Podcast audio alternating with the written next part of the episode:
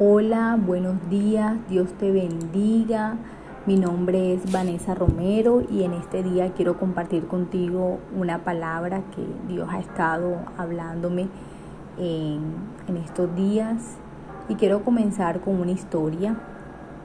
Una vez un joven se presentó para ser empleado como cortador en un aserradero. La prueba para su ingreso al trabajo la superó sin problema alguno, al derribar varios árboles en poco tiempo. Al ser aceptado, empezó su tarea el lunes y superó la meta ampliamente. Pero el jueves se acerca el capataz y le dice que puede ir a reclamar su cheque porque lo van a despedir del empleo. El hombre asombrado dice, ¿pero qué hice mal? y el capataz le responde que ha bajado su producción y que no le ha rendido la labor. Seguidamente le pregunta, ¿será que no le sacaste filo a tu hacha? Efectivamente, por el afán, eso era lo que estaba pasando. Así fue como le sacó filo y siguió siendo el mejor cortador del grupo. Esta historia la traigo de manera similar a cómo nosotros estamos afilados espiritualmente. Y esa es la pregunta que hoy quiero eh, compartirte. ¿Qué tan afilado estás a nivel espiritual? En Eclesiastés 10:10 encontramos la palabra que nos dice, si se embotare el hierro y su filo no fuere amolado, hay que añadir entonces más fuerza pero la sabiduría es provechosa para dirigir. En la versión Palabra de Dios nos dice que la sabiduría hace más fáciles los trabajos. Es muy difícil cortar con un hacha sin filo, pero si se le saca filo, el trabajo es más fácil. Las cosas se hacen bien si se hacen con sabiduría.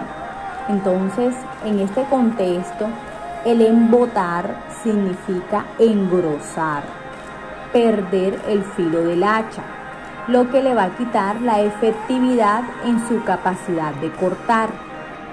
En este caso, aplicar más fuerza no compensará la falta de filo del hacha.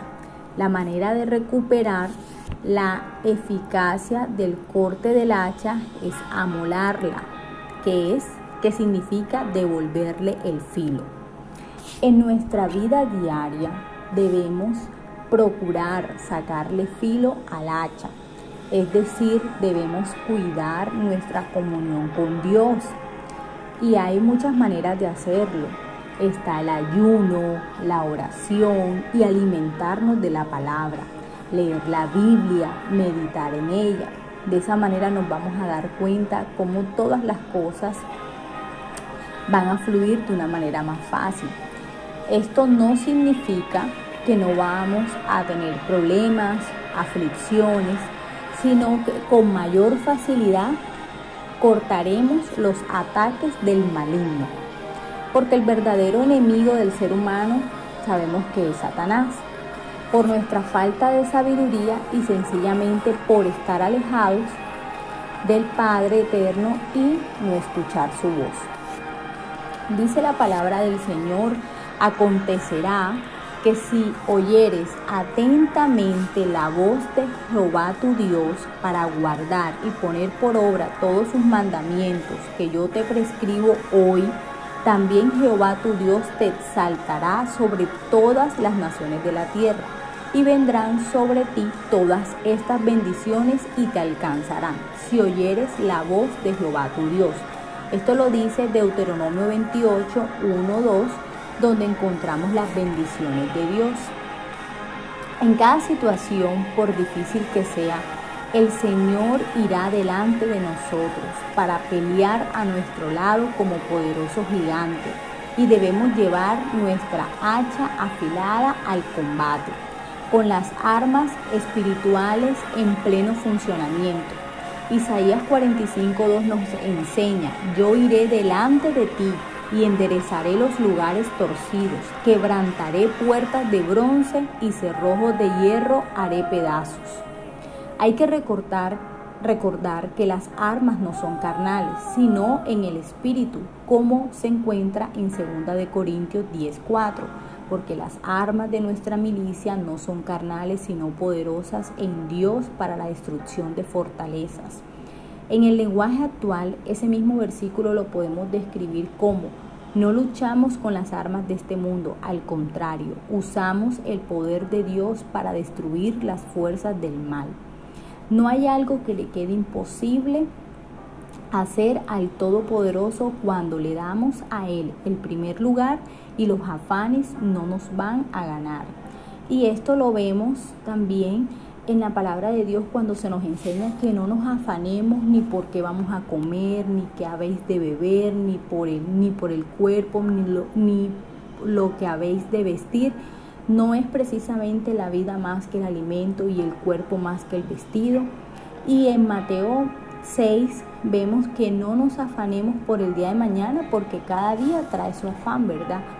Y para tener nuestra hacha afilada debemos recordar diariamente la palabra del Señor donde nos dice, buscad primeramente el reino de Dios y su justicia y todas estas cosas os serán añadidas. Es Mateo 6:33.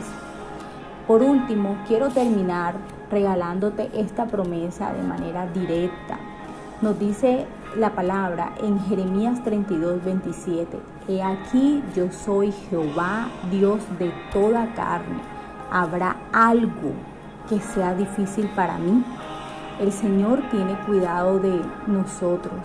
El Señor tiene ya unos planes trazados para nuestra vida, pero queda de parte de nosotros el cuidar nuestra relación con Él, el estar allí ante sus pies, rendidas a Él, que se haga la voluntad de Él y no la nuestra, y que podamos creer y confiar en el camino que tiene para nosotros ya trazado, en las victorias que ya están ganadas en Cristo Jesús, manteniendo nuestra hacha espiritual lista, estando equipadas para dar la buena batalla de la fe.